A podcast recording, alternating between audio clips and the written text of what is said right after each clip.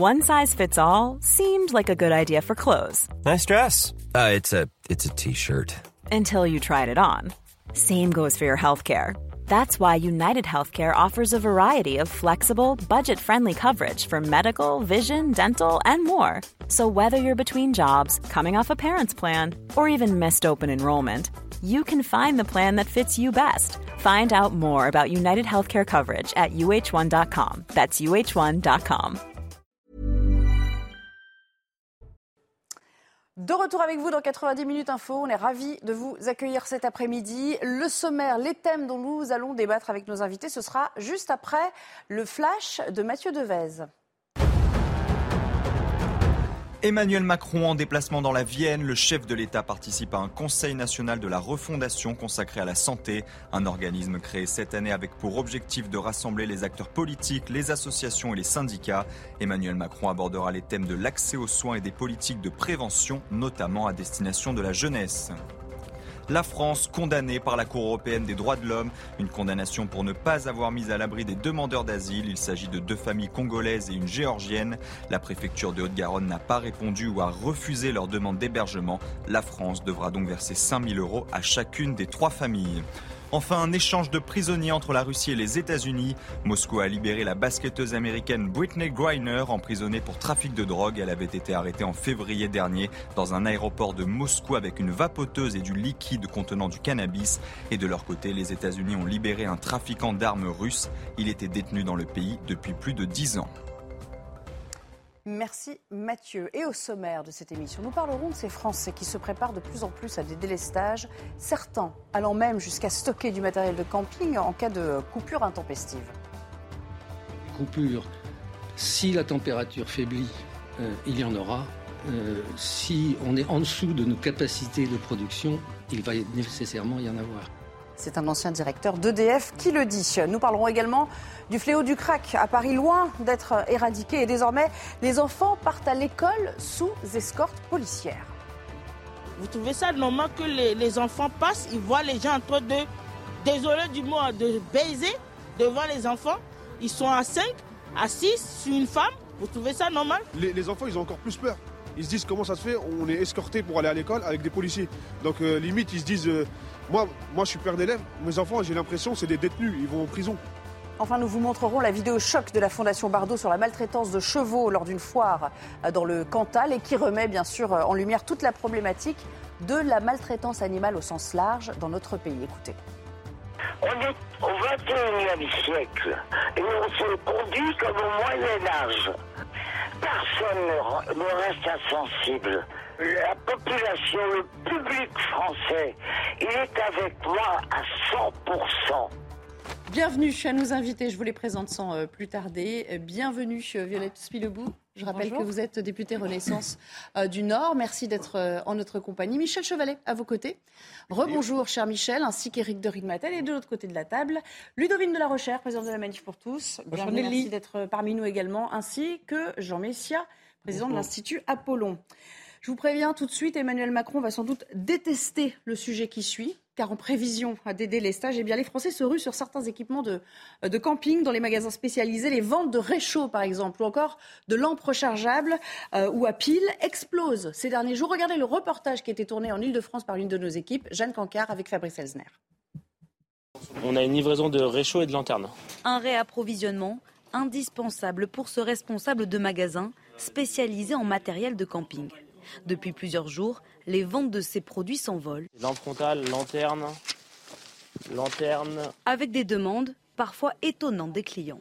Si vous voulez, je vous vends quelque chose qui suffira largement pour charger aussi éventuellement votre, euh, vos appareils mobiles avec. Ouais, mais non, parce que moi je veux un truc plus puissant quoi, pour faire aussi euh, fonctionner un frigo. C'est pas possible. Face aux potentielles coupures d'électricité cet hiver, ces habitants de la région parisienne anticipent et s'équipe avec des articles traditionnellement dédiés au camping. J'ai tout acheté au cas où. Vous êtes équipé là? Euh, Oui, j'ai pas encore la totale, mais j'ai pas mal de choses. Ce que je viens d'acheter, c'est un réchauffe, euh, réchauffe-plat. Si jamais il y a une panne de courant, je pourrais faire la cuisine un petit peu, réchauffer un café, voilà. Des demandes qui explosent et qui obligent le magasin à s'organiser. On va créer notre logistique pour faire des transferts entre chaque magasin ou euh, des grosses commandes un peu plus importantes auprès de nos, nos fournisseurs. Dans d'autres enseignes de la région parisienne, ce sont les chauffages d'appoint qui sont très prisés. Ce mercredi soir, certains rayons ont été totalement dévalisés. Et pourtant, nous dit ce pompier, vous allez le voir, euh, ça n'est pas sans risque, loin de là, ça pourrait même ne faire qu'empirer la situation. On écoute.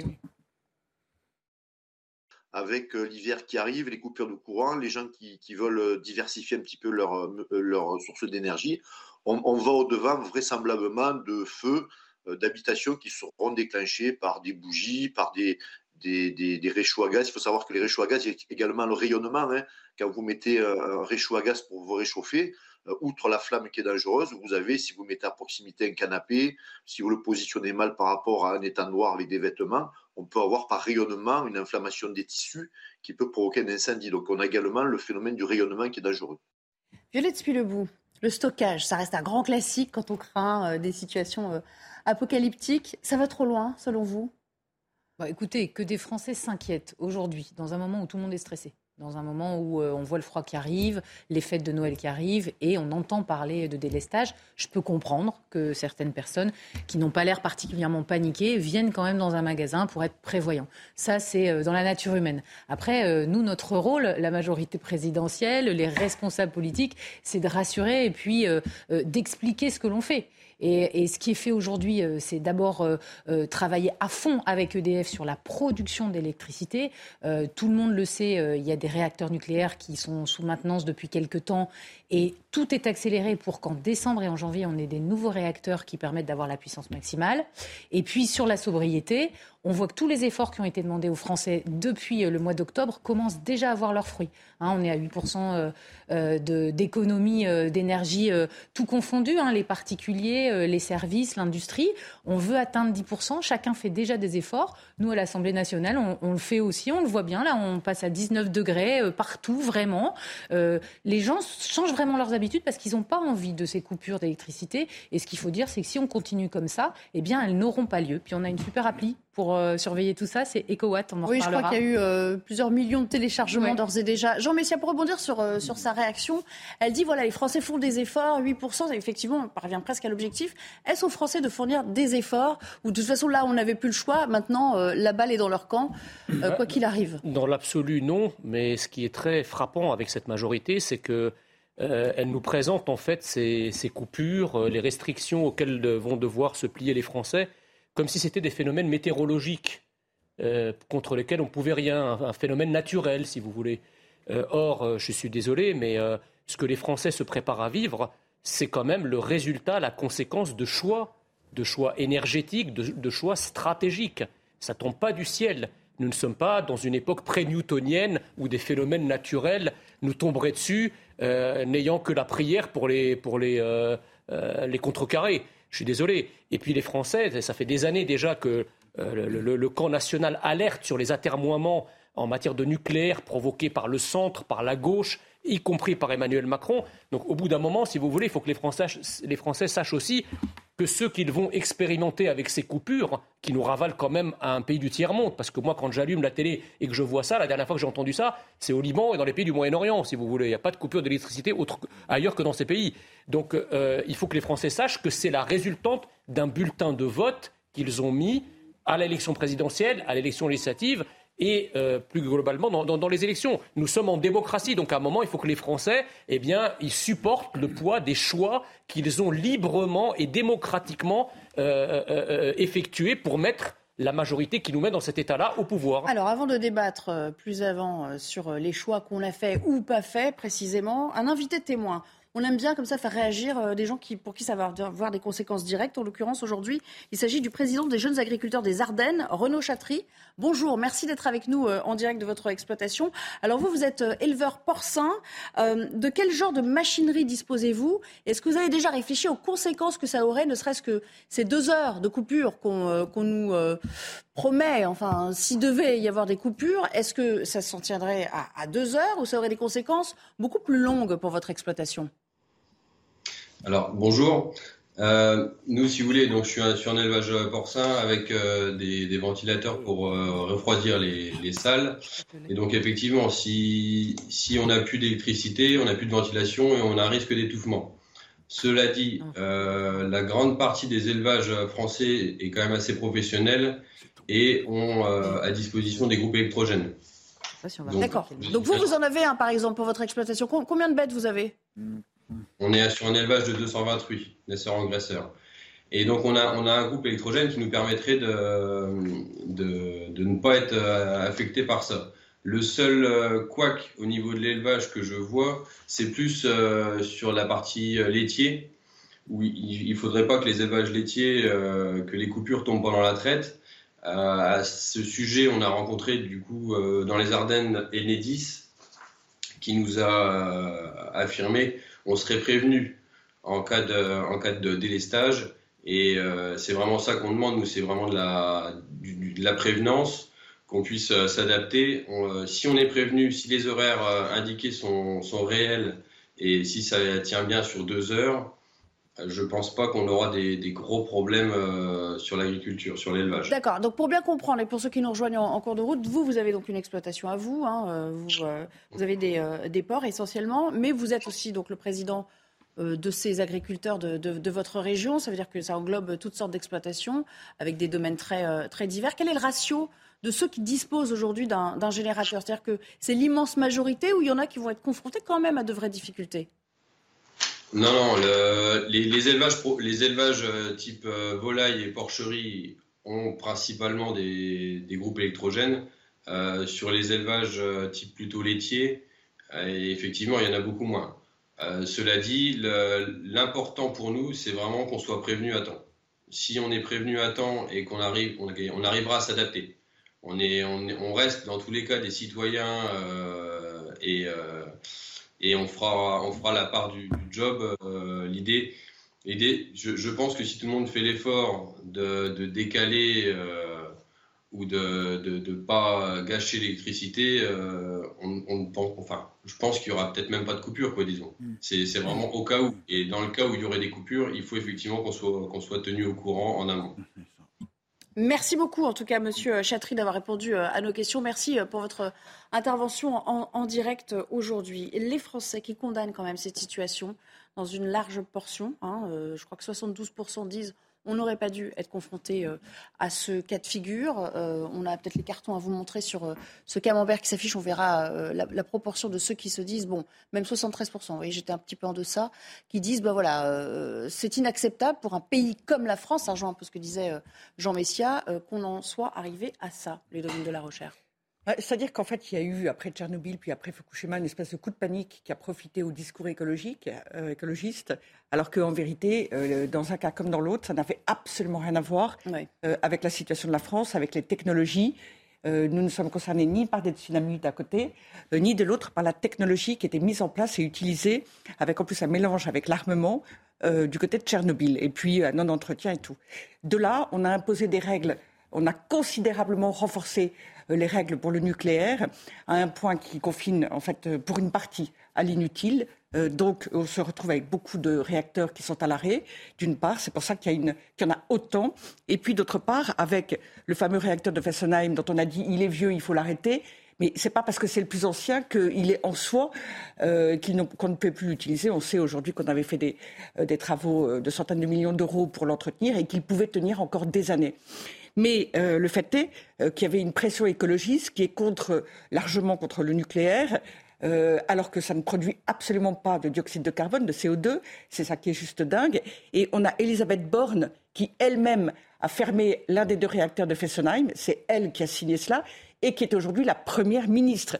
Et quand elle a annoncé et fait cette fermeture, on était le 30 juin 2020, avant l'Ukraine. Et quand moi j'entends c'est la guerre en Ukraine, c'est faux, c'est du mensonge. Et euh, je pense que Mme Elisabeth Borne devrait reconnaître ses erreurs à tout le moins. Je m'étonne qu'elle puisse être aujourd'hui à son poste. Euh, et troisièmement, euh, là je rejoindrai volontiers Jean, il faut revoir les personnes pour lesquelles nous votons, qui manifestement ne font que des erreurs dans tous les domaines. Mais bon, comme vous le dites, ces décisions remontent aussi aux, années 90. C'est précisément ce que disait Loïc Le Floch-Prigent ainsi que Hervé Marchelot Ils ont dirigé respectivement GDF et EDF, donc autant vous dire qu'ils s'y connaissent un petit peu, on va les écouter. Moi, je mets le, point sur le 1997 avec Jospin Voinet, où Madame Voinet ne vient dans la coalition que si on arrête Superphénix et si on, fait taire un peu le nucléaire. Et euh, lorsque Hollande arrive en 2012, où il décide qu'on passe de 75% de nucléaire à 50%, loi qui depuis 5 ans n'a pas changé, et on continue à être sur cet objectif, alors qu'on sait que cet objectif est inatteignable stupide et nous conduit dans le mur. On dit le vent euh, souffle et par conséquent euh, l'énergie est gratuite, sauf qu'il faut les construire et qu'aujourd'hui le coût de production de l'énergie éolienne, surtout si elle est euh, en mer, c'est deux fois ou trois fois le prix de l'énergie produite par EDF. Le plus sûr qui fait le moins de morts par kilowattheure produit, c'est le nucléaire, de très loin, moins que l'éolien moins que le solaire et beaucoup moins que le charbon. C'est l'ordre de 1 à 2500. Michel Chevalet, bon, ils ont raison l'un et l'autre. Euh, ça mérite peut-être une petite précision sur, euh, sur le coût et sur la production réelle d'énergie. Bon, on va faire un petit peu de physique. Il faut savoir de quoi on parle. Parce qu'on se jette des mégas, des terawatts au visage, de vous à moi. Là, il ne comprend rien. Hein. si, si. Ah, ah, Alors, c'est quoi un mégawatt? Précise bien. D'abord, l'unité de puissance, c'est pas moi qui le dis, c'est les physiciens. Il fallait bien après la machine à vapeur est apparue l'électricité, et là, il n'y avait pas d'unité. Avant, il y avait le cheval vapeur, qu'on traîne encore dans nos bagnoles, mais on n'avait rien pour l'électricité. Et donc, on a dit, on va prendre le watt en honneur de James Watt, l'inventeur de la machine à vapeur. Et un watt, l'ordre de grandeur, vous allez vous marrer, mais c'est très peu de choses. Un watt, c'est une unité de puissance, pas d'énergie. C'est l'équivalent de ce qu'une pomme de 100 grammes qui tombe d'un mètre en une seconde. Là, vous voyez, c'est ton. Mais si vous la recevez sur la tête, ça fait une bosse. On revient à Guillaume Tell. Non, mais comprenez bien les ordres de grandeur. Donc le watt est. C'est pour ça qu'on n'utilise pas le watt, on utilise un multiple du watt, 1000 watts, le kilowatt. C'est de la puissance. Et ça représente quoi un kilowatt? Eh bien, un kilowatt pendant une heure, ça fait un kilowattheure. Et c'est ça que vous payez. Vous payez pas des kilowatts, vous payez des kilowattheures, c'est-à-dire de l'énergie. Votre compteur, liquide ou pas, il ne compte que des kilowattheures dans le temps. Voilà. Alors, et après, et j'y arrive, quand on a une centrale nucléaire, bah, c'est des quantités énormes de kilowattheures. On va pas vous dire ça fait un million de kilowattheures, donc on va vous parler de méga et puis de Terra, etc. Giga et Terra. Voilà. Alors, ce dirigeant, il nous disait un petit peu plus loin dans l'interview, où on vous a passé l'extrait que lors du sommaire, on a consommé ces derniers jours, quand on était au pic, là, on était un peu 72, 74 hier. 74, dont 61 produits par la France. 74 000 mégawatts. Puissance, puissance, puissance, puissance. Instantané. Mais on en a importé aussi, et c'est ça qui est important. Je vais vous donner les chiffres d'aujourd'hui. Donc 74 000 mégas, ça commence à être, ça commence beaucoup. à être beaucoup. Euh, on va, on risque de monter euh, dimanche, lundi, avec un coup de froid à 80. Là, on est actuellement, on, est à la limite. Mais je vous signale qu'il y a 10 ans, on est monté à 100 000. Eh oui, vous voyez. Et là, on mobilisait tous les moyens. Donc là, on n'est pas pied au plancher, mais pas loin. Mais quelle est la proportion de ce qu'on importe Et c'est ça qui est important. Absolument ça. Alors, dans les chiffres que je les ai pris, et ce n'est pas les miens, c'est ceux des RTE, donc actuellement, le nucléaire fait 62%. Hein, c'est 37 000 mégawatts. Et on est obligé d'importer 12 mégawatts, c'est-à-dire un tiers de ce que fournit le nucléaire actuellement. C'est pas petit. Et c'est ce qui nous tient la tête en de l'eau. Donc, Éric de Rimaten, ça montre notre hyper dépendance, quand même euh, euh, à l'énergie. Le déficit commercial se creuse à une ah bah, vitesse grand V, comme jamais. Hein, il n'y a qu'à regarder les chiffres là qui tombent actuellement. On importe tellement que ça pose un vrai problème aujourd'hui pour la balance euh, française. Et que si vous voulez, en plus, les Américains en profitent pour dire tenez, venez chez nous. Notre énergie, elle est trois fois moins chère qu'en Europe. Et vous avez des entreprises, elle me le disait au MEDEF lundi, on commence à regarder les États-Unis. Vous avez beaucoup d'entreprises qui finalement vont renoncer à augmenter leur capacité de production en France ou en Europe parce qu'elles préfèrent aller aux États-Unis. En Europe, vous avez des grandes marques comme BMW, Volkswagen qui vont augmenter leur production aux États-Unis. Vous avez des entreprises comme le belge Solvay qui devait s'implanter euh, euh, en, Europe, qui va partir aux États-Unis. Euh, vous avez aussi Saint-Gobain qui va agrandir son usine de Californie. Voilà où on en est aujourd'hui, si vous voulez, avec le recul de six mois. Ouais, on en vient à se demander à qui profite la crise, alors qu'Emmanuel Macron était quand même euh, chez euh, l'allié américain il y a encore quelques jours. Qu'est-ce qu'il en a ramené réellement Là, je pense qu'il faut aussi euh, reparler de choses positives. En France, on est encore en croissance, alors qu'il y a une inflation qui est importante, qui est, même si elle est plus basse que dans tous les autres pays européens et qu'on a réussi à la contenir, elle est trop importante euh, pour les Français et les Français qui la subissent. Et puis on continue euh, d'investir en France, de croître en France, de créer des emplois. Jamais on a créé autant d'emplois depuis la crise. La fiche de salaire à la fin et du donc, mois. Est-ce qu'ils peuvent se permettre par rapport au coût de la vie? Ça, ça c'est un, un, sujet, effectivement, c'est le coût de l'énergie. Et donc, c'est un autre sujet, le bouclier énergétique qu'on a mis en place déjà en 2022. Depuis que nous, on a été élus, on a été très, très actifs là-dessus. Et on, on, ne cesse, que ce soit au Parlement ou au gouvernement, de travailler sur la question énergétique. En ce moment, ce soir, je serai à nouveau dans l'hémicycle parce qu'on est dans la loi sur les énergies renouvelables. Ce à quoi s'est engagé Emmanuel Macron, c'est effectivement à respecter les règles de sécurité euh, euh, sur le nucléaire. Et je crois que là-dessus, décisions qui ont été prises bien avant, eh bien, il en a été euh, comptable et il en a été responsable au moment où il était là. Et euh, lorsqu'il a présenté sa vision 2030 pour atteindre notre objectif carbone en France et en Europe, c'est bien 50% de nucléaire, donc augmenter notre puissance nucléaire avec des petits réacteurs beaucoup plus performants, beaucoup moins consommateurs notamment d'eau, et puis 50% euh, d'énergie renouvelable. Et là, on voit vraiment que nous devons aller très vite sur tous ces sujets-là et les débats dans l'Assemblée nationale, ils sont passionnants parce qu'on est en train de définir l'avenir énergétique tout pour de suite, France Il y a quatre autres personnes sur ce plateau, ils sont tous en train de hocher la tête à dire non, non, non, non, non. Je imagine. Oui, mais ils sont pas en responsabilité. Mais oui, mais vous savez, vous avez le danger nucléaire et que vous prenez des décisions, il faut euh, être Jean à la place du président de la République et de la Première ministre. Compenser le manque. Vous avez le droit d'être positif, mais vous n'avez pas le droit d'être dans le déni. Parce que euh, vouloir le positif à tout prix, au mépris de la réalité, c'est pas faire de la politique, c'est mentir aux Français. Euh, aujourd'hui, si vous voulez, quand, on dit que ce qui se passe, c'est à cause de la guerre en Ukraine, admettons que ça soit à cause de ça. Non, non, mais quand, on dit, quand on dit que les réacteurs nucléaires sont usés, qu'il y a eu un retard de main-d'œuvre, on ne dit pas que c'est à cause de la guerre en Ukraine. Je vais, vous répondre sur ce point. mais, sur, le choix, sur le choix stratégique, est-ce que Moscou connaît les pénuries que nous connaissons aujourd'hui?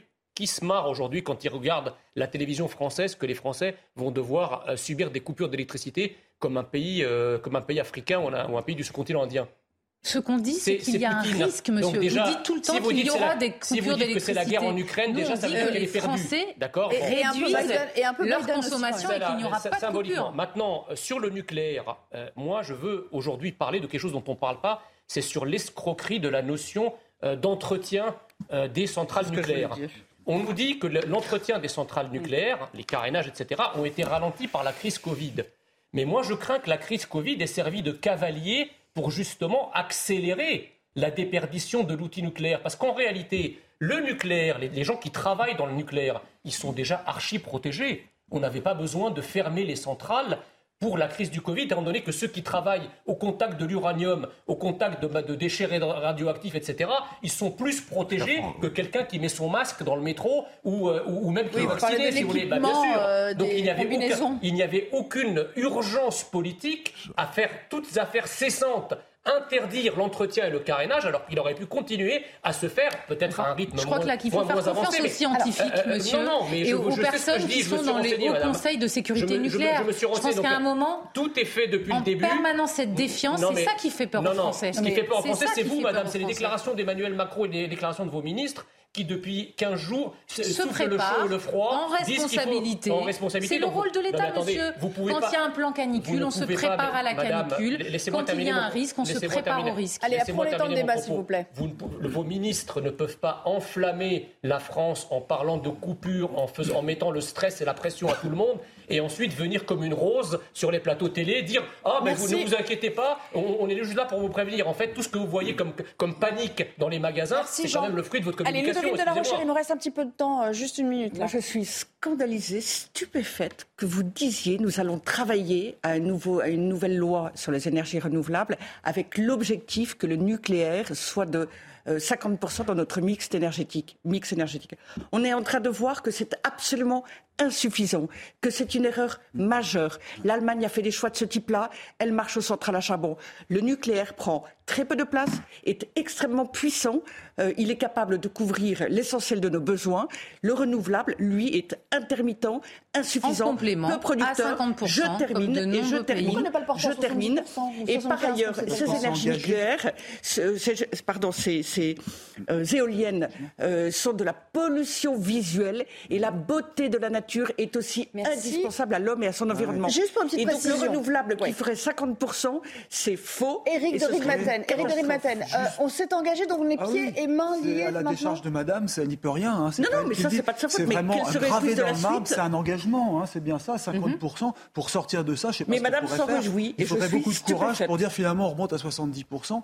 Parce que non, mais euh, Bah, il faut du courage quand on est j'ai en toujours dit que le renouvelable, c'est très bien comme complément, mais comme euh, énergie principale à hauteur de 50%, c'est irréalisable en France. On n'a pas suffisamment de solaire et le, vent ne suffira pas. Mais Sans en tout cas, on le- est en plein voilà. dans le débat actuellement. Et puis moi, je voudrais juste remettre Allez, un on va- les on choses finira- on finira je sur, parle de positif. Je montre EcoWatt demain.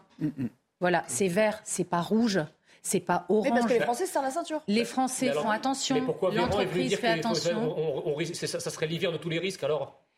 Olivier Véran, il a la responsabilité, euh, comme notre gouvernement, De prévenir des risques. Et donc avec les préfets depuis plusieurs semaines, avec Enedis, avec les agences régionales de santé, tous les risques sont prévus au cas où.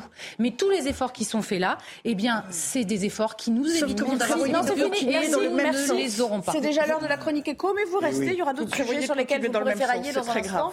On retrouve Eric de Ridmaten dans son exercice préféré. Regardez votre programme avec Samsonite Proxys. Légère, résistante, durable. Une nouvelle génération de bagages. Alors Eric, vous allez nous parler aujourd'hui des syndicats reçus à Matignon pour euh, la fameuse réforme des retraites. Ça s'est pas très bien passé. Non, je voulais vous raconter ce qui s'est passé ce matin à Matignon, puisque les syndicats étaient reçus par euh, Elisabeth Borne, la première ministre. Bah, écoutez, c'est pas compliqué. La première ministre a dit ce sera 64 ou 65 ans. Donc là, sur ce, le chiffre, on n'est pas encore sûr. Mais en tout cas, elle ne change pas de cap. Et en face, eh bien, les syndicats, qu'est-ce qu'ils ont dit? Bah, Nous, on s'oppose catégoriquement à votre réforme, madame. Ce sera niette. D'ailleurs, CFDT comme CGT ont promis une mobilisation à la hauteur de l'enjeu. Alors Martinez, le patron de la CGT, a dit que lui, il voulait avant tout une discussion sur les seniors. Sur ce point, il n'a pas tort, parce qu'on ne peut pas euh, laisser les entreprises accepter de laisser partir les plus de 55 ans. Là, si effectivement l'âge de la retraite est repoussé, il faut quand même qu'il y ait un engagement de l'État là-dessus sur l'âge du départ à la retraite, euh, des, enfin en tout cas des seniors. Ensuite, euh, ce qui n'est pas compréhensible, c'est que ce matin, vous avez eu des syndicats qui étaient venus pour parler, peut-être négocier, et là, Madame Borne a dit que de toute façon, les concertations allaient se poursuivre, mais quand? Puisque c'est le 15 décembre, je vous le rappelle, qu'il y aura autour du 15 décembre l'annonce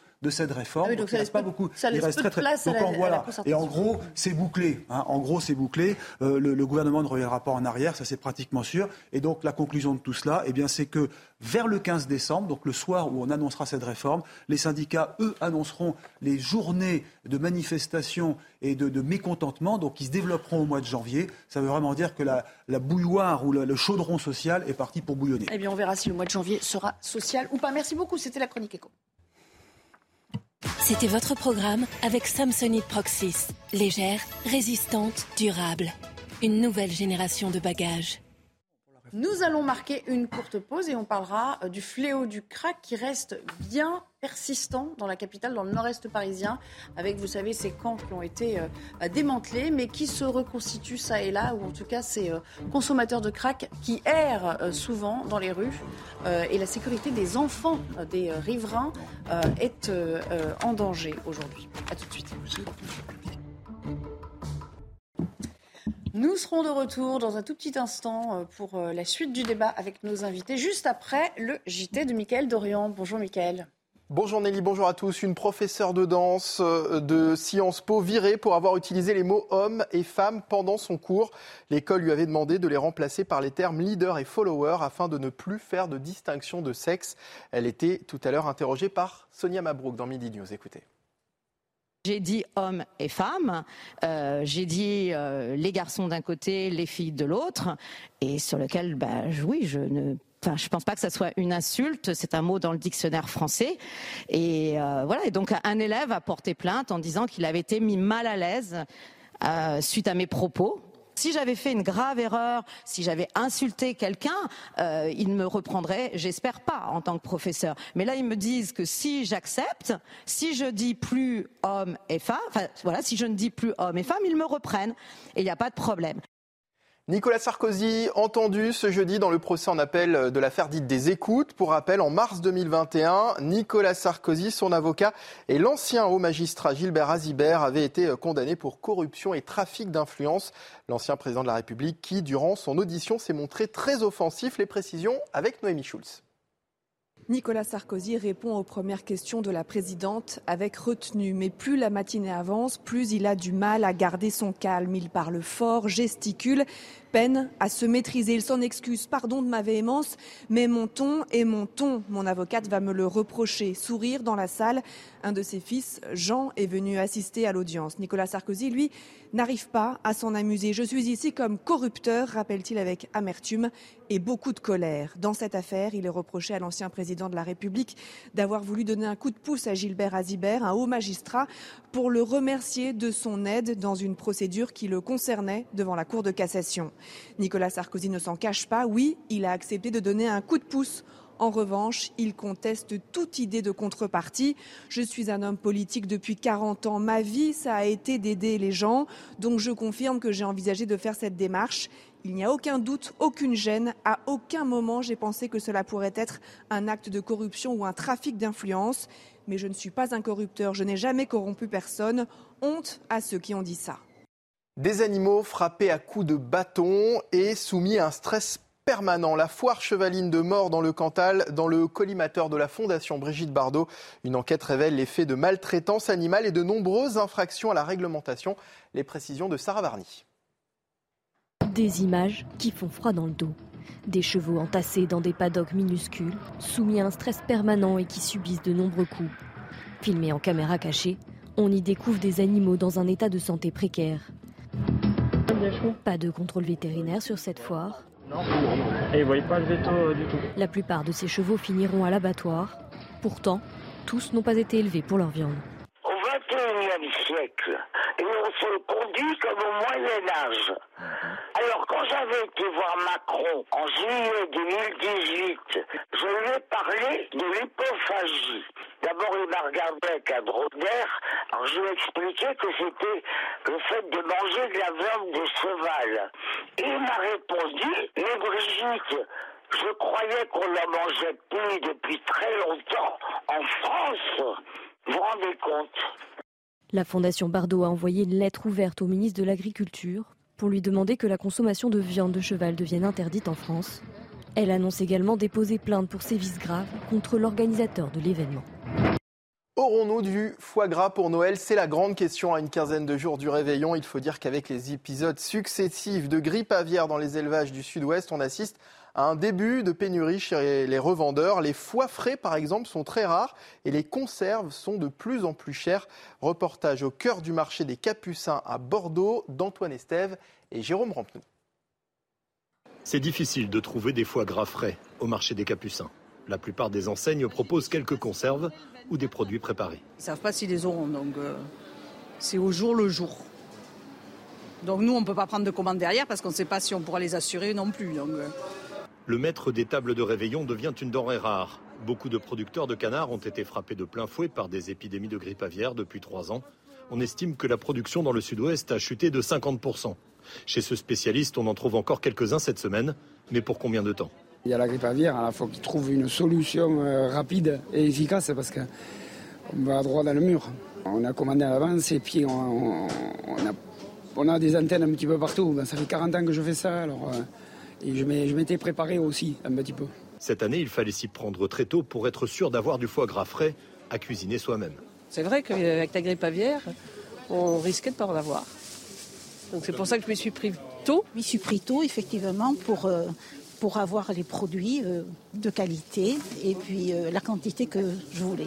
Si on veut de la qualité, je pense qu'il vaut mieux anticiper. Au dernier moment, peut-être que ce sera des fois de moins bonne qualité. Autre conséquence de la raréfaction du foie gras frais, c'est la flambée des prix. Il faut compter au minimum 115 à 140 euros le kilo de foie cuit pour le réveillon. Pour l'actualité, c'est à vous, Nelly Denac, pour la suite de 90 minutes info sur CNews. Merci beaucoup, merci euh, Mickaël. La reprise du débat, toujours en compagnie de Ludovine de la Rochère, Jean Messia et Violette Spilebout aujourd'hui euh, autour de, cette table. On va parler du balai incessant euh, des consommateurs de crack dans le nord-est parisien qui a fini par aboutir à la décision de faire escorter les enfants du quartier jusqu'à l'école avec des policiers. Bonjour Jeanne Cancard, vous êtes dans ce quartier qui est directement concerné. À vrai dire, ils ne sont jamais partis, hein, malgré euh, les opérations médiatiques pour vider les squares qu'ils avaient euh, investis. On sait que c'est un dossier qu'on s'est euh, refilé comme une patate chaude entre les pouvoirs publics, enfin entre l'État et la mairie de Paris. Ça a duré des mois, si ce n'est des années. Et j'imagine que vous croisez des parents excédés aujourd'hui. Oui, Nelly, c'est ce que nous disent les riverains, les parents d'élèves ici dans ce quartier. Ont l'impression que c'est un jour sans fin. Des parents d'élèves qui ont fait la demande auprès de la mairie de Paris, de la mairie du 18e arrondissement de Paris, pardon, de mettre en place ce dispositif, ces policiers municipaux mobilisés pour escorter donc les enfants et leurs parents le matin et le soir pour vous expliquer concrètement comment eh bien, euh, cela se passe. À quelques centaines de mètres de là où nous nous trouvons, il y a cette école, cette école primaire, maternelle, juste après le périph', donc dans le 18e arrondissement de Paris. Et puis là, ici, nous entrons dans le 93. Nous sommes plutôt vers Aubervilliers. Et c'est ça, c'est ce chemin-là, ce chemin qui concentre toutes les attentions. Si on se dirige un petit peu, vous allez pouvoir voir au fond de l'image, il y a des policiers qui sont présents ici. On voit qu'il y a une présence policière. En effet, des policiers à la fois municipaux et puis nationaux. Mais c'est uniquement pour l'instant la mairie de Paris qui a mis en place ce dispositif pour trouver une solution non pas durable, mais au moins une solution, le temps de trouver une mesure plus pérenne pour permettre à ces élèves de se rendre dans la cité voisine, puisque ces élèves, ces jeunes élèves en bas âge, on le rappelle, ils ont entre 3 et 10 ans, et eh bien ils rentrent chez eux, généralement évidemment accompagnés de leurs parents, mais ils ne souhaitaient plus emprunter ce chemin tellement il y avait de toxicomanes. Ils nous parlent d'un chemin devenu une scène de consommation de crack à ciel ouvert et puis aussi parfois même des scènes de prostitution. Alors tout à l'heure aux alentours de 15h, il y a le directeur territorial de la sécurité de proximité de Paris qui s'est rendu ici sur ce chemin pour tenir un point presse. Il a mis en avant les interpellations qui ont eu lieu, le dispositif policier qui est mis en place pour tenter d'endiguer ce phénomène. Ce responsable de la préfecture qui a aussi été interpellé par des parents d'élèves qui leur disent oui mais concrètement qu'est-ce que vous comptez faire? Car la mairie du 18e arrondissement ne pourra pas toute seule sécuriser cette école et les allées et venues des parents et des élèves. Et là, à ces questions, eh bien, ces parents d'élèves nous disent qu'ils ont pour l'instant pas vraiment une réponse de la part de la préfecture de police de Paris. Dans quelques minutes, il sera 16h30, c'est-à-dire la sortie euh, officielle euh, euh, des cours. J'imagine que vous allez à la rencontre euh, à nouveau de certains de ses parents et vous aurez d'autres réactions à nous fournir tout au long de la soirée. Merci d'ores et déjà Jeanne ainsi que Fabrice Elsner qui vous accompagne. Un mot de ce qu'a dit ce représentant de la préfecture de police puisqu'elle elle y faisait référence à l'instant et puis je vous fais réagir bien sûr les uns et les autres. Les parents d'élèves, les familles, les riverains peuvent compter sur la police nationale, sur la préfecture de police pour être présents aussi longtemps que nécessaire, donc à tous les endroits, sur tous les secteurs, donc sur toutes les zones de repli, où pourraient se trouver ces toxicomanes au crack, euh, dans une, intervention, dans des interventions à la fois donc de contrôle, mais également d'éviction. Plusieurs milliers d'évictions ont été effectuées, euh, et de sécurisation jour et nuit sur l'ensemble des secteurs. C'est quand même un dossier insoluble. Alors, la majorité ne peut pas porter toute la responsabilité de tout ce qui se passe non plus. Vous observez aussi, comme les autres, qui se joue aussi entre la préfecture et la mairie de Paris. Sauf qu'au bout d'un moment, les gens se disent on s'en fiche de savoir à qui incombe la responsabilité, on veut juste que ce soit résolu je crois qu'ils ont raison. Avant qu'il y ait des catastrophes. Ils ont raison parce qu'à un moment, les pouvoirs publics, hein, pour euh, les habitants, quand on habite euh, l'immeuble du coin et qu'on doit faire un petit chemin pour euh, que les enfants aillent à l'école, on a juste envie d'être tranquille, on paye ses impôts. Et quand on voit quelque chose, une situation qui n'est pas résolue des mois, des mois et des mois, bah, on est excédé. Enfin, de voir que c'est la police municipale qui doit escorter les enfants, on ne peut pas se dire que c'est normal. Ça, c'est clair. Après, on voit aussi que se mobilise la police municipale, donc la ville de Paris, la mairie du 18e, la police nationale avec le, préfet de police de Paris, euh, Laurent Nunez, qui a fait une évacuation il y a, quelques semaines euh, très très importante d'un camp euh, de consommateurs de crack qui créent les mêmes difficultés, hein, de la prostitution à ciel ouvert, de, des agressions, des spectacles que nos enfants ne doivent pas voir.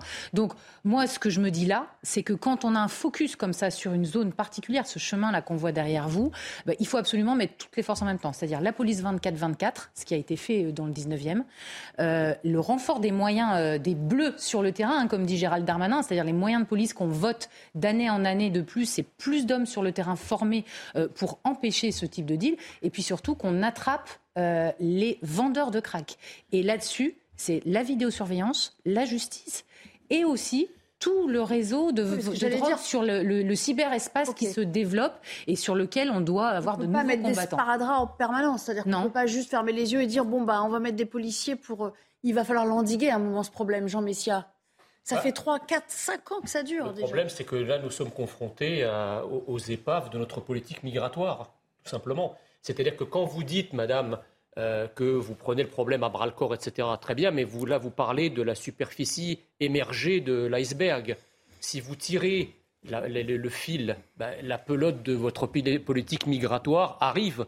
C'est-à-dire qu'on ne peut pas nous vendre l'idée que c'est l'état de droit, qu'il euh, faut faire barrage à la haine, qu'il faut plus de vivre ensemble et que nous sommes interdits d'agir sur le contrôle de nos frontières, la limitation drastique de notre immigration, parce qu'en bout de chaîne, en bout de chaîne, c'est ce que vous avez devant vos yeux. Après, on nous dit la police n'a pas les moyens, la justice n'a pas les moyens. Et, d'ailleurs, certains. J'ai pas dit ça. Non, non, mais pourquoi ils n'ont pas les moyens Parce que quand vous mobilisez, évidemment, en bout de chaîne, des moyens considérables de police, de justice, etc., pour colmater les brèches d'une folle politique migratoire, eh bien, effectivement, les flics qui sont là euh, pendant toute la journée pour accompagner les enfants, eh bien, ils ne sont pas ailleurs pour lutter contre la criminalité, la délinquance au sein de la ville. Donc vous voyez, bien, vous voyez bien toute, la, tout, le, tout le, toute la problématique protéiforme, non mais je termine, protéiforme de, de, de, votre politique migratoire. La dernière chose que je voulais dire, c'est que j'entends beaucoup dire, attendez, ces, ces gens-là sont des, des immigrés, pour la plupart sont des clandestins.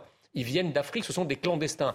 La, psychiatrie n'a pas les moyens de les soigner, les, cures de désintoxication non plus. Tout ça, ce sont les parents pauvres de la médecine. La France n'a pas les moyens de les soigner. La seule solution, c'est de mettre ces gens-là dans un avion et de les renvoyer chez eux. Et alors, on pourra se donner les moyens de soigner les quelques craqueux français qui sont dans cette zone. Il faut en arriver à des solutions. En quelques phrases, vous avez utilisé le, mot ces gens-là, euh, immigrés, euh, délinquance, tout juste dans le hein. même sac, mélangé. C'est juste la vérité. C'est pas comme ça aujourd'hui qu'on exerce en tout cas, les gens du quartier, c'est comme ça le. Hein. On a Je peux vous le dire. notre politique de sécurité, on a une loi immigration qui arrive. Il faut une loi contre l'immigration, madame, pas une loi sur l'immigration. Qui concernera les personnes qui immigrent pour euh, des bonnes raisons, les personnes qui n'ont pas le droit de rester en France et qui accélérera les procédures. On n'est pas, sur ce sujet-là. Aujourd'hui, on est sur le sujet sur du cette question de la drogue, de trafic Mais si 90% sont des clandestins, du coup terminé, de trafic 90% sur lesquels il y a un combat, effectivement, qui n'est pas le combat dans la rue euh, euh, au, dernier niveau, comme vous le signalez avec les habitants, mais qui est aussi le combat contre les grands réseaux internationaux. pas des réseaux de internationaux de drogue et la revente du crack, madame. Et donc tout ça, c'est des moyens coordonnés responsable. C'est pas le même sujet. Peux pas vous laisser dire à un moment que tout ça est lié à l'immigration. C'est un raccourci. Mais vous mélangez tout. Insupportable. Mais vous rigolez ou quoi? Vous mélangez tout. 90% des gens qui à la fois consomment le crack et qui le deal, je vous dis, ce sont des gens qu'il faut soigner. non, on n'a pas les moyens de les soigner. La France, ne, la, la France, ne peut pas soigner la terre entière. Ce sont des gens qui sont des clandestins d'origine africaine. Donc, vous pas d'accord du tout. Si vous m'expliquez, si vous m'expliquez, je crois que la solution de l'avion n'est pas ma solution. Si vous, si vous m'expliquez qu'avec 90% d'immigrés clandestins, ça n'a rien à voir avec l'immigration, vous nous faites le même coup qu'il y a 5 ans quand vous nous disiez qu'il n'y avait pas de relation entre la délinquance et la criminalité et l'immigration. Arrêtez votre déni. Ouvrez les yeux sur la réalité. Il y a de la délinquance de personnes qui de la étrangères et qui ont des ordres de, quitter le territoire. C'est tout le sujet euh, de la loi immigration qu'on va voter au mois de janvier. C'est un sujet qu'on attrape à le bras le corps et vous savez bien. C'est euh, ce euh, sujet-là qui vous attrape. Ludovine de la Rochère, est-ce qu'il faut allez s'il vous plaît, c'est pas, pas ce sujet-là dont on parle aujourd'hui. dispute. Le format, c'est vous êtes trois en l'occurrence. Ludovine de la Rochère, est-ce qu'il faut en arriver aux solutions drastiques telles que les prône euh, euh, Jean Messia Est-ce que vous le rejoignez Il faut traiter les causes, enfin il faut traiter les faits, ce qui est en cours, ce qui se passe, les conséquences, et puis il faut traiter les causes et le drame. Et ça, ça, ne date pas de vous, Madame, euh, cela vous précède, mais vous avez largement poursuivi avec votre majorité ce, ce qui n'a jamais été fait, à savoir ne pas traiter les causes. Et sur cette question du crack, moi j'allais intervenir de manière tout à fait différente, mais Vous disiez tout à l'heure, moi je veux donner des bonnes nouvelles, et là vous nous dites, quand on dit ces gens-là, enfin Jean Messia disait, ces gens-là, immigration, euh, euh, trafiquants, euh, il faut les éloigner, ça vous choque. Mais cette naïveté, Madame, la France a conduit la France à être dans l'état dans lequel elle est. Quand on est aux affaires, on est ferme, on est responsable et on sort du sentimentalisme pour protéger et respecter les Français et éviter qu'il euh, y ait de tels dévoiements de jeunes qui, par absence d'éducation, par difficultés familiales, par dysfonctionnements sociaux, se retrouvent à consommer du crack, euh, et pour une part, parce qu'il y a aussi cet aspect-là, et puis d'autre part, en effet, avec une immigration euh, massive, et le projet de loi prévoit, vous le savez pertinemment, sur l'immigration, prévoit de régulariser des clandestins, et probablement un nombre très important, et de toute façon les familles viendront avec, et on sait que ça va créer un appel d'air majeur. Et donc, on ne fait que s'enfoncer dans cette crise multiforme qui a différents aspects et notamment liés aux conséquences de cette immigration. je sais que vous avez envie de malheureusement la discussion malheureusement, malheureusement, on n'aura pas le temps de faire le débat. Exactement Merci. ce qu'on entend depuis des années et qui nous en pas le temps de faire le débat du projet de loi immigration, mhm. d'autant qu'il arrive qu'en janvier, il y a eu le débat. Oui, mais on peut pas non plus le faire là. En mhm. plus, vous êtes trois. Euh, il faudrait qu'on soit un petit peu plus nombreux pour euh, s'atteler à cette question. On va rester quand même, si vous le voulez bien, sur cette problématique du crack, parce que c'est vraiment ce qui empoisonne le quotidien de ces gens-là euh, euh, du, du 19e. Écoutez le porte-parole du collectif 19e qui dit, au fond, c'est la mairie, c'est la mairie de Paris qui encourage la consommation.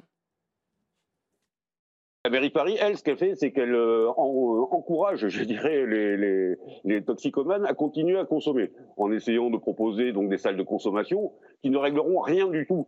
Ce, que, euh, ce qui va se passer, c'est que les, même si on ne voit plus les, les consommateurs prendre leur crack, c'est pas ça le problème. Le problème, en fait, c'est qu'ils sortent défoncés et qu'ensuite ils vont voler, ils vont agresser, ils ont des troubles psychiatriques dans les rues. C'est plus ça notre problème. Donc en fait, ce qu'il faudrait, c'est vraiment euh, établir un protocole pour les sortir de la toxicomanie. C'est fort comme accusation. Bah, ce qui est sûr, c'est que ce que je comprends, c'est que le crack, c'est quelque chose qui détruit vraiment le cerveau, qui euh, en fait euh, annihile euh, tout comportement normal, qui crée de l'agressivité, qui crée des comportements justement sexuels devant des enfants sans avoir conscience de ce qu'on fait. Enfin, c'est terrible. Et donc le crack, une fois qu'on est dedans, on n'en sort pas facilement. Il faut des cures de désintoxication, il faut être pris en charge socialement, en santé mentale, ce qui est très difficile parce qu'on a une santé mentale qui souffre aujourd'hui. On manque de structures ah d'accueil. donc mm. Oui, oui, mais bon, bah c'est toujours il y a qu'un faucon et tout est simple. donc, euh, donc en tout cas, euh, je, comprends ce que, dit Monsieur parce que euh, à un moment, ça peut pas être des demi-solutions. Il y a le sujet d'abord prioritaire, je pense, c'est que les enfants puissent retourner à l'école librement, sans devoir être encadrés par de la police, rien que pour euh, leur éducation civique, citoyenne, leur bien-être. Et donc, il faut que, je pense, toutes ces personnes qui sont regroupées à un endroit comme ça, c'était dans le cas euh, euh, du camp de Forceval dans le 19e, eh bien, puissent être évacuées, reconduites à la frontière s'il y a des délinquants parmi ces personnes qui n'ont pas leur place en France, mises dans des établissements de soins. C'est ce qu'il vous dit, hein, responsable associatif. Et donc, moi, je pense qu'il faut des mesures très fermes là c'est ce qui est en cours parce que Laurent Nunez s'est exprimé, hein, le préfet de Paris, euh, hier ou avant-hier euh, sur les antennes. Et euh, est-ce que c'est pas de casser la filière en allant chercher les, les deux, trois familles On les, connaît, il y a eu des reportages là-dessus, bien sûr, c'est légal. Le, problème, juste Bien sûr, la coopération internationale, c'est ce que je disais tout à l'heure, les grands réseaux internationaux. Non, mais, Madame nous dit Yaka Faucon, vous êtes des Yaka Faucon. Bah oui, je vous dis, arrêtez l'immigration et vous en avez la possibilité. Sauf oui, mais les Français n'ont pas choisi euh, vos idéologies pour être aujourd'hui en responsabilité en France. Donc ce n'est pas euh, qu'ils ont choisi votre méthode. Je vous ai écouté aimablement et je vais poursuivre si vous le voulez bien. La difficulté, c'est que non pas vous-même, mais vos prédécesseurs, mais ce qui m'inquiète, c'est que vous partagez exactement la même philosophie en dépit de tout ce qui se passe c'est-à-dire en dépit du réel, nous nous sommes retirés, la France, les moyens de contrôler l'immigration. Par ailleurs, ces personnes euh, qui, sont, euh, qui prennent du crack, est-ce que vous avez la moindre idée euh, du nombre d'hommes, de femmes, de leurs âges, de leur parcours, de leurs difficultés antérieures, du fait de savoir s'ils sont étrangers ou pas étrangers? En fait, c'est ça les questions moi, aussi. J'habite à Fives, à Lille, dans un quartier qui est très difficile, qui est politique de la ville, dans lequel il y a du trafic de drogue. Il y, a il y a du crack à Lille, mais pas du tout dans les mêmes proportions qu'à Paris. Donc vous avez raison, je ne suis jamais allée dans un camp comme celui-là. Je Alors, sais pas non, non, mais si moi, c'est le cas. Je ne sais pas où vous vous habitez, mais, en tout cas, moi je connais la vie dans les quartiers. Euh, je connais aussi beaucoup de personnes issues de l'immigration qui ne sont ni délinquants ni consommateurs de crack. Donc l'amalgame que oui, mais c'est pas ça. Attendez, mais non, mais ça c'est insupportable à écouter. Non, mais attendez, c'est insupportable. Non, non, c'est insupportable. Ce que vous dites, ce que vous dites, ce que vous dites est insupportable parce que je sais que c'est un sujet euh, épineux euh, et inflammable, mais chacun son tour. Allez-y. Je réponds juste. Ce n'est pas parce que euh, beaucoup de personnes d'origine étrangère travaillent ou immigrées, travaillent, payent ses impôts, etc., qu'il nous faut nous interdire d'analyser le lien qu'il y a entre l'invasion migratoire que la France connaît depuis un certain nombre d'années et en bout de chaîne la délinquance et la criminalité. Votre propre ministre de l'Intérieur l'a fait. Il ne me semble pas qu'il ait fait des amalgames, que je sache. Il n'a pas parlé d'invasion, monsieur, c'est ça la Non, il a, il, a, il a, quand même parlé de quelque chose de tabou jusqu'à présent. C'est de, du lien. Laissez-moi terminer.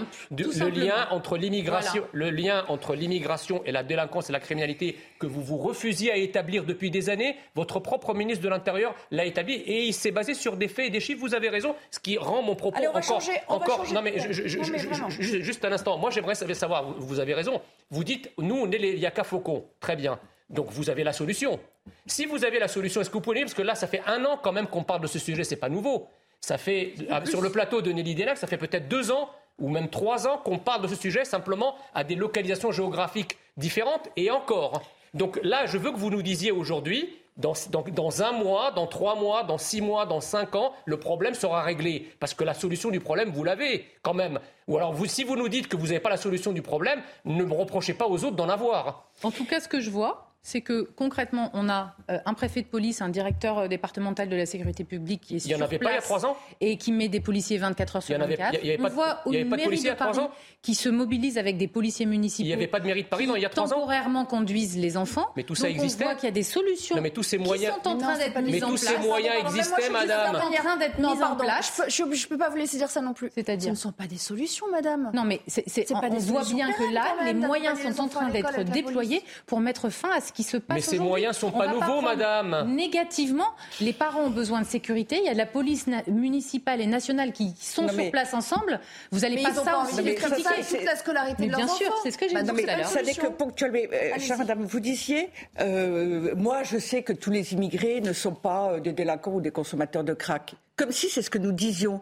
Évidemment. En tout cas, c'est ce que j'ai entendu. ah non, j'ai dit 90%. Parlons-nous un peu en J'ai dit, il reste 10%. Ah bah, allez-y, vous verrez. vous voulez qu'on y aille ensemble, je vais vous montrer, moi. je voudrais poursuivre. Chaque fois qu'il y a un débat sur ce sujet-là, Malheureusement, tout de suite, c'est la caricature. Évidemment que beaucoup de personnes d'origine immigrée ou actuellement étrangères sur le territoire français sont honnêtes, travailleurs, etc. Mais c'est tellement évident qu'on ne va pas le dire à chaque phrase.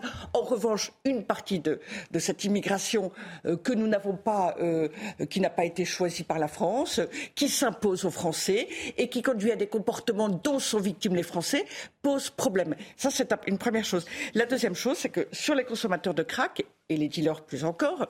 Euh, quid Vous disiez que vous connaissiez un certain nombre de zones dans votre euh, circonscription. Alors décrivez-nous les causes, les parcours, les origines, euh, parce que c'est de là que viendront les solutions. Je ne vois pas autrement. Les policiers qui accompagnent les enfants, c'est, en fait, c'est le signe d'un échec. C'est un patch. C'est un patch. Donc vous eh proposez le travail social et l'accompagnement social. on vous fera revenir quand on aura trouvé la solution. Visiblement, jusque-là, ça n'a pas marché. Demain. Un petite interruption, puis on parlera d'un sujet auquel les Français sont de plus en plus sensibles, euh, c'est-à-dire la maltraitance animale. Et on fera venir sur ce plateau le euh, porte-parole de la Fondation, Brigitte Bardot. Brigitte Bardot qui a poussé un énorme coup de gueule contre la maltraitance euh, de chevaux. Ça s'est passé lors d'une foire dans le Cantal. Et il viendra nous dire pourquoi la vidéo que sa fondation a mise en image, enfin à l'antenne, sur les réseaux, fait autant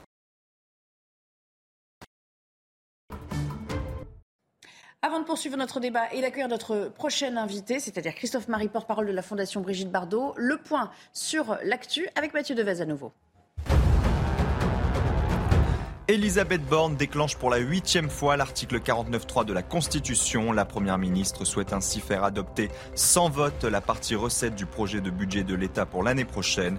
De leur côté, les députés LFI annoncent leur intention de déposer une nouvelle motion de censure. La Croatie fera son entrée dans l'espace Schengen en janvier prochain. Les États membres ont approuvé son adhésion mais rejeté celle de la Roumanie et de la Bulgarie. Avec ce feu vert unanime des ministres de l'Intérieur réunis à Bruxelles, la Croatie devient le 27e membre de l'espace Schengen, une zone au sein de laquelle plus de 400 millions de personnes peuvent voyager sans contrôle aux frontières intérieures. Enfin, Céline Dion reporte à nouveau le début de sa tournée en Europe. Elle était prévue en février. La star québécoise explique cette décision par un trouble neurologique rare qui l'empêche notamment de chanter comme elle le voudrait. Céline Dion souffre du syndrome de la personne raide, caractérisé par une raideur musculaire progressive et des épisodes répétés de spasmes musculaires douloureux. Merci beaucoup euh, Mathieu Devez. Bonjour Christophe Marie. Bonjour. On est ravis de vous accueillir sur ce plateau. Je rappelle à, ceux qui nous rejoignent à l'instant, vous êtes porte-parole de la Fondation Brigitte Bardot. On vous a fait venir évidemment pour commenter, aller plus loin encore sur ces questions de la, vidéo choc que votre fondation a voulu mettre euh, en exergue, en lumière, où on voit la maltraitance de euh, chevaux. Ça s'est passé lors d'une foire dans le Cantal. Regardez le tout en images, Sarah Varny. Des images qui font froid dans le dos. Des chevaux entassés dans des paddocks minuscules, certains se cabrant violemment et de nombreux coups de bâton. Filmés en caméra cachée, on y découvre des animaux amaigris ou blessés. Interrogé hors micro, le vice-président de la foire précise qu'un vétérinaire était bien présent ce jour-là. Il indique n'avoir jamais constaté de violence sur les animaux, mais sur les 400 chevaux, les organisateurs ne peuvent pas sécuriser toute la foire. La plupart de ces chevaux finiront à l'abattoir. Pourtant, tous n'ont pas été élevés pour leur viande. Une pratique que dénonce Brigitte Bardot. Au XXIe siècle, et on se conduit comme au Moyen Âge. Alors quand j'avais été voir Macron en juillet 2018, je lui ai parlé de l'hypophagie. D'abord il m'a regardé avec un drôle d'air, alors je lui ai expliqué que c'était le fait de manger de la viande de cheval. Et il m'a répondu, mais Brigitte, je croyais qu'on n'en mangeait plus depuis très longtemps en France. Vous vous rendez compte? La Fondation Bardot a envoyé une lettre ouverte au ministre de l'Agriculture pour demander l'interdiction de la consommation de la viande de cheval en France. Elle annonce également déposer plainte pour sévices graves contre l'organisateur de l'événement. Une enquête préliminaire a été ouverte. Avant de commenter les propos de Brigitte Bardot, parce que c'est très intéressant aussi en termes euh, politiques, hein, euh, ça, ça sous-tend pas mal de questions. Un mot quand même sur le contexte de tournage de cette euh, vidéo. Comment vous avez eu vent de ces maltraitances? Ça a été, j'imagine, tourné en, en caméra cachée. Ce sont plusieurs vidéos que vous avez agglomérées Alors en fait, on s'était rendu sur place il y a déjà euh, quelques années pour euh, constater les maltraitances euh, envers ces chevaux. D'ailleurs, on avait récupéré quelques chevaux. Donc on a voulu y retourner cette année pour voir si des améliorations avaient été apportées. Parce que déjà des procédures avaient été engagées. Les services vétérinaires nous avaient assuré que des contrôles allaient être accrus et des sanctions éventuellement prises. Donc on s'est rendu le 27 octobre parce qu'il y a deux foires par an. Il y en a une au printemps, en avril et à l'automne en, octobre en l'occurrence. Et donc effectivement le, système euh, de, caméras qui ont été placés dans le bâtiment, lorsqu'on voit quelque chose un petit peu plus aérien, euh, c'est des caméras qui ont été installées. Le reste, c'était des caméras qui, que, nous portions pour pouvoir interroger aussi les services vétérinaires, interroger le responsable de la foire et puis aussi euh, le vétérinaire sanitaire en charge des animaux. Et, et ce qui est très intéressant, enfin très inquiétant, c'est de, voir que les services vétérinaires, comme le vétérinaire sanitaire, ne font pas de contrôle individuel des animaux. Les services vétérinaires, donc rattachés à la préfecture, se limitent à contrôler le carnet de route, euh, mais ne, s'intéressent pas plus que ça aux animaux. Et le vétérinaire sanitaire, qui lui doit faire des contrôles individuels, c'est une obligation. Hein. Il y a un arrêté même préfectoral qui le précise, euh, nous a dit qu'il n'était pas euh, possible de pouvoir agir. Là, ce sont des morceaux choisis, bien évidemment, mais j'imagine que vous avez des heures de tournage. Bah, c'est récurrent Parce que, en fait, euh, la, foire, elle, a lieu sur une seule journée et euh, sur une matinée, en fait, parce que les chevaux, ils arrivent très tôt le matin et ils sont euh, en chargé. C'est des, camions qui partent en Italie pour les abattoirs. et donc, ça se fait en quelques heures. Donc, donc c'est pas non plus une accumulation. Foire ou ce genre de maltraitance, vous l'avez vu ailleurs? Bah, En fait, vous savez, tous les animaux qui sont chargés pour l'abattoir, quelque part, il y a une espèce de déni. D'ailleurs, on le voit dans le responsable de la foire dans ses déclarations aujourd'hui. Euh, on considère quasiment normal de les maltraiter parce que finalement, c'est déjà de la viande sur pied. Ils sont sacrifiés. Et ça, c'est ça, c'est très très préoccupant parce que ça montre que cette violence, elle est banalisée, elle est même euh, revendiquée, enfin acceptée. C'est très, très choquant. Vous faites la même chose sur des chats, des chiens, tout le monde va trouver que c'est scandaleux, alors que sur un cheval qui est pareil, qui a, la même sensibilité, euh, on trouve ça acceptable. Justement, c'est un combat que les, que les Français connaissent de mieux en mieux, via vos vidéos, via celle de L214, évidemment, ils ont été prépondérants en la matière. Vous sentez que les, les choses bougent On a vu ce footballeur maltraiter son chat sur les réseaux sociaux. Plus récemment encore, ces deux influenceurs qui maltraitent ce pauvre chiot qui se retrouve tout cabossé, etc. Il y a une nouvelle euh, conscientisation des Français où elle a toujours été là, mais euh, ils n'osaient pas l'exprimer euh, aussi fort. Non, notre rapport à l'animal a quand même beaucoup changé ces derniers temps. C'est aussi pour ça que des situations qui étaient même pas vues là par rapport à ce qu'on montre aujourd'hui, aujourd'hui dérangent. pour autant, par exemple, là vous prenez le cas de, de, personnes qui se filment, qui postent sur les réseaux sociaux des cas de maltraitance. C'est aussi ces nouveaux phénomènes finalement de se mettre en, scène, euh, en situation pour pouvoir euh, justement euh, enfin, interpeller le plus grand nombre. ça amène aussi d'une mise en scène de cas de maltraitance. Et ça, c'est assez nouveau. Donc c'est assez paradoxal parce qu'on a une sensibilité toujours plus forte sur la question animale. Notre rapport à l'animal change. Et à côté de ça, malgré tout, euh, de plus en plus de violences exercées à titre individuel ou bien d'une manière un petit peu générale. J'ai deux euh, petites questions et je suis sûre que nos invités en auront aussi. Euh, sur le plan législatif, on voit que c'est pas encore ça. On pourrait prendre l'exemple de la corrida, faute de temps, etc. Mais au moins, on en a parlé. moi, j'aimerais vous amener sur le sujet du broyage des poussins. Oui. Il y a une loi. Pourquoi elle n'est pas appliquée aujourd'hui? Alors, bon, la loi, en fait, euh, disons qu'il y a eu un engagement du gouvernement. Quand on a rencontré euh, Emmanuel Macron, ça a été un gros sujet justement de discussion. Euh, la loi en question, elle entre en application au 1er janvier 2023. C'est normal qu'elle ne soit pas encore en application. En revanche, ce qui est très inquiétant, c'est que d'ores et déjà, cette loi intègre des dérogations. Et c'est là où on a des craintes, parce qu'on le sait que par dérogation, on arrive à, mettre euh, quasi, enfin, à enlever quasiment. Elle concerne quoi ces dérogations? Pour qui? Bah, Actuellement, en fait, la dérogation, euh, il y en a, il y en a quelques-unes, notamment pour euh, la consommation, enfin, l'utilisation des, des, des, poussins pour l'alimentation animale. Alors derrière alimentation animale, ça peut être pour des os, ça peut être aussi pour une transformation euh, pour des croquettes ou des choses comme ça. Là, il y a maintenant euh, une pression euh, de la filière pour que cette exception concerne également tout ce qui est ovoproduits. Ovoproduits, c'est des produits donc des œufs transformés qu'on retrouve dans les biscuits, qu'on retrouve dans tout, tout ce qui est préparé, et ça représente 50% de la production hein, d'œufs en France. Donc c'est pas du tout négligeable. Donc il faut être très prudent par rapport à ça. Nous, on, est, on travaille avec le ministre de l'Agriculture pour que cette dérogation ne soit pas prise, parce que sinon, euh, bah, effectivement, c'était un, un, Juste en un mot, et après je vous laisse la parole, euh, euh, juste pour comprendre. Si la loi était stricte et qu'il n'y avait pas de dérogation, ça veut dire le broyage des poussins, on arrête. Et qu'est-ce qu'on fait des poussins qu'on ne broie pas du coup Mais non, tous... ils ne naissent pas. Alors, ils euh, naissent parce que c'est le sexage des œufs. C'est une, une, alors la, France avait investi dans un, système qui n'a pas été retenu, donc on, a repris le système allemand, c'est-à-dire que l'œuf, dans l'œuf, on sait si c'est un poussin mâle ou femelle à, à naître. Et si c'est un poussin mâle, effectivement, l'œuf est détruit. Du coup, les réactions, Jean Messia, j'ai vu que vous étiez très euh, frappé et ému par la vidéo sur, euh, sur les chevaux. Oui, tout à fait. Alors avant euh, de m'exprimer là-dessus, je voudrais d'abord rendre hommage à l'action de, la Fondation Brigitte Bardot euh, euh, pour les animaux, bah, parce que vous, faites un travail remarquable et je pense que par rapport au bien-être animal et à la sensibilité des Français sur ces questions, votre rôle de lanceur d'alerte et les plaintes que vous multipliez sont tout à fait appréciables et les Français, je crois, dans leur grande majorité, sinon dans leur totalité, apprécient beaucoup votre travail. Ça, c'est la première chose. La deuxième chose, c'est qu'effectivement, ces images sont sont choquantes. Vous savez, le Mahatma Gandhi disait, qu'en paraphrasant Dostoevsky, qu'on reconnaît le degré de civilisation euh, d'une nation à la manière dont elle traite ses animaux.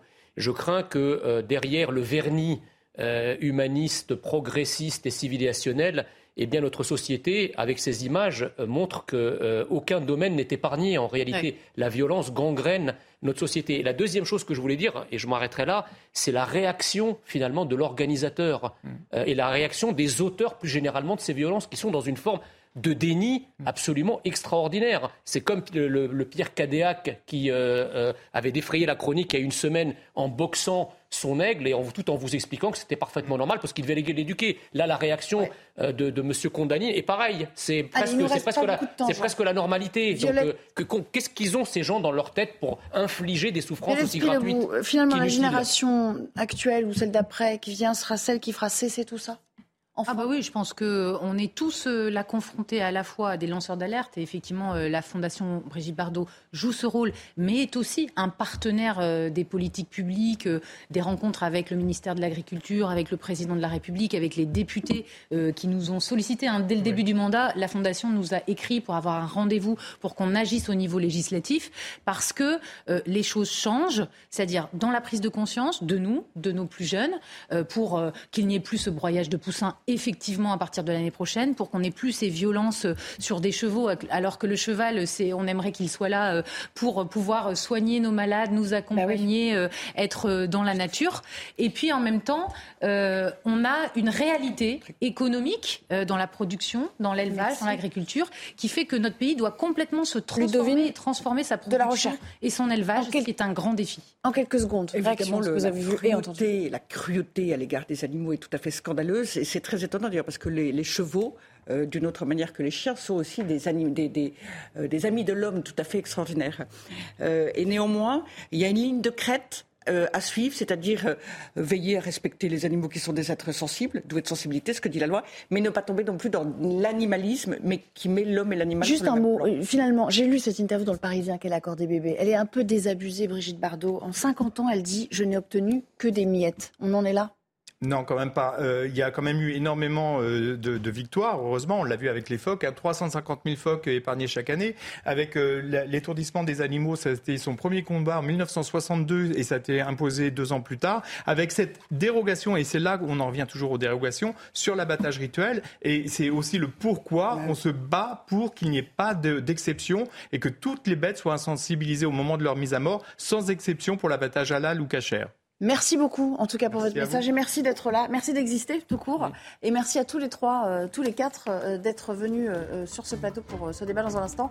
Punchline, Laurence Ferrari. Je vous retrouve demain pour la dernière édition de la semaine de 90 minutes info. Excellente fin d'après-midi sur notre antenne. Retrouvez tous nos programmes et plus sur cnews.fr.